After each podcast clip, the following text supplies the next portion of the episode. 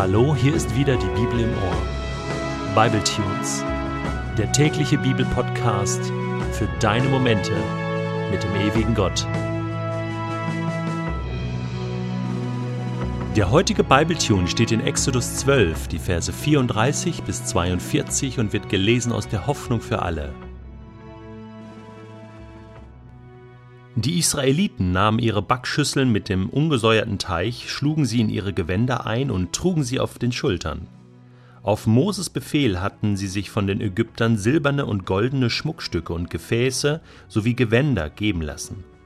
Der Herr hatte dem Volk Israel ein so großes Ansehen bei den Ägyptern verschafft, dass sie auf ihre Bitten eingegangen waren. So nahmen die Israeliten von den Ägyptern reiche Beute mit, Sie brachen auf und zogen zu Fuß von Ramses nach Sukkot. Es waren etwa 600.000 Männer mit ihren Frauen und Kindern. Auch viele Nicht-Israeliten verließen mit ihnen das Land. Die Israeliten nahmen ihre großen Ziegen, Schaf- und Rinderherden mit. Unterwegs backten sie aus dem ungesäuerten Teich, den sie mitgenommen hatten, Fladenbrote. Weil man sie so plötzlich aus Ägypten vertrieben hatte, war keine Zeit geblieben, den Teich durchsäuern zu lassen und sich mit Proviant zu versorgen. Insgesamt hatten die Israeliten 430 Jahre in Ägypten gelebt. Auf den Tag genau, nach 430 Jahren, zogen sie wie ein siegreiches Heer aus Ägypten fort. In dieser Nacht hielt der Herr selbst Wache, um sein Volk sicher aus Ägypten herauszuführen.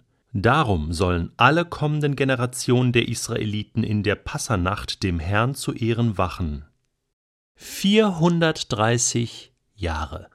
Das muss man sich erst einmal auf der Zunge zergehen lassen. Das ist ja fast ein halbes Jahrtausend.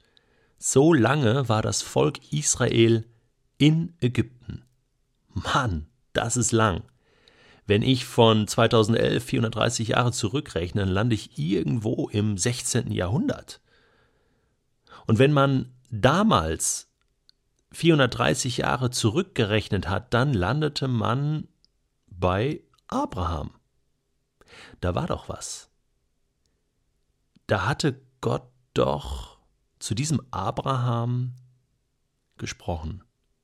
Da fing ja alles an mit dem Volk Gottes da war ja der Staat, da war ja dieser Bund, den Gott geschlossen hat. Da gab es ja diese Verheißung, ich werde aus euch ein großes Volk machen, euch ein Land geben. Gott hält sein Versprechen. Wir steigen mal ein in 1. Mose 15, wo Gott dem Abraham diese Versprechung gemacht hat. Und da heißt es, Abraham fiel in einen tiefen Schlaf, und er bekam schreckliche Angst und dunkle Vorahnung. Ja, der hat gespürt, was auf dieses Volk zukommen wird. Da sagte Gott zu ihm, ich vertraue dir jetzt etwas an, das in der Zukunft geschehen wird. So im nächsten halben Jahrtausend. Deine Nachkommen werden in einem fremden Land unterdrückt. Ja, in Ägypten. Sie arbeiten dort als Sklaven. Genau, das war passiert. Und als Josef damals da ankam, da war damit noch gar nicht zu rechnen. Sie arbeiten dort als Sklaven 400 Jahre lang. So genau war das vorausgesagt. Ja gut, jetzt kann man sich streiten, 400, 430. Also ich finde, da kommt es auf ein paar Jährchen nicht so an. So genau die Voraussage Gottes über so eine lange Distanz. Aber, sagt Gott, ich werde das Volk bestrafen, übersetzt hier die Hoffnung für alle, dass sie dazu gezwungen hat. Ich finde das Wort bestrafen nicht so glücklich, ich habe das schon öfter gesagt.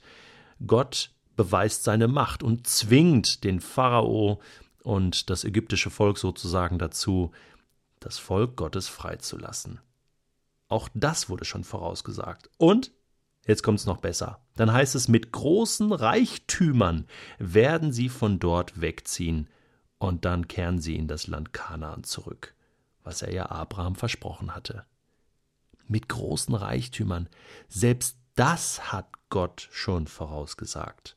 Ich meine, als Sklaven mit großen Reichtümern das Land verlassen, das muss man erstmal hinkriegen. Also man kann ja froh sein, wenn man überhaupt freikommt und flüchten kann, aber nichts. Man, das Volk Israel wird sozusagen auf Händen zur Landesgrenze getragen und beschenkt mit Gold und Silber und Viehherden dürfen sie alle mitnehmen und die waren reicher als je zuvor, ein gesegnetes Volk.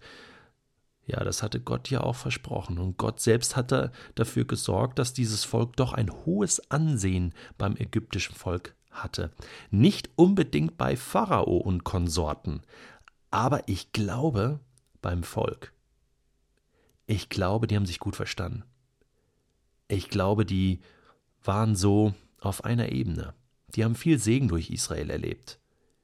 Damals, durch Josef. Das haben die nicht vergessen was er diesem Land Gutes getan hat. Und auch, dass die Israeliten einfach so treu als Sklaven da gearbeitet haben. Das war ein gutmütiges Volk. Die haben ihren Job gemacht. Und ich glaube, das hat man gespürt.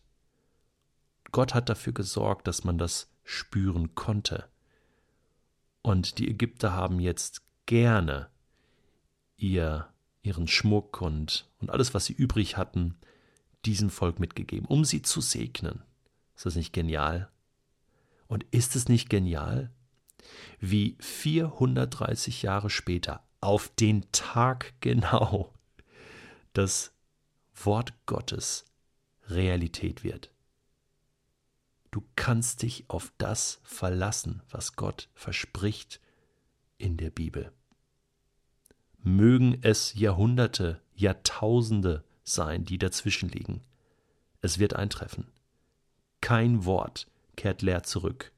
Kein Wort wird vergehen. Eher vergehen Himmel und Erde. Eher sterbe ich, als dass auch nur ein einziges Wort von Gott irgendwo nicht eintreffen wird. Wow. Das fasziniert mich so sehr, das ist so ein zentraler Gedanke. Das möchte ich einfach so stehen lassen. Weißt du, Israel zieht als ein großes Volk, als ein siegreiches Heer aus Ägypten aus. Die gehen nicht als die geschlagenen Hunde, als die Loser, sondern aufrechten Hauptes. Gott macht die Sache komplett und ganz. 600.000 Mann, fast eine Million könnte man sagen, mit Frauen und Kindern, ein Riesenvolk. Gott hat Wort gehalten. Gott hält Wort. Und noch einmal, Gott hält Wort, auch in deinem und meinem Leben. Du kannst dich auf Gott verlassen.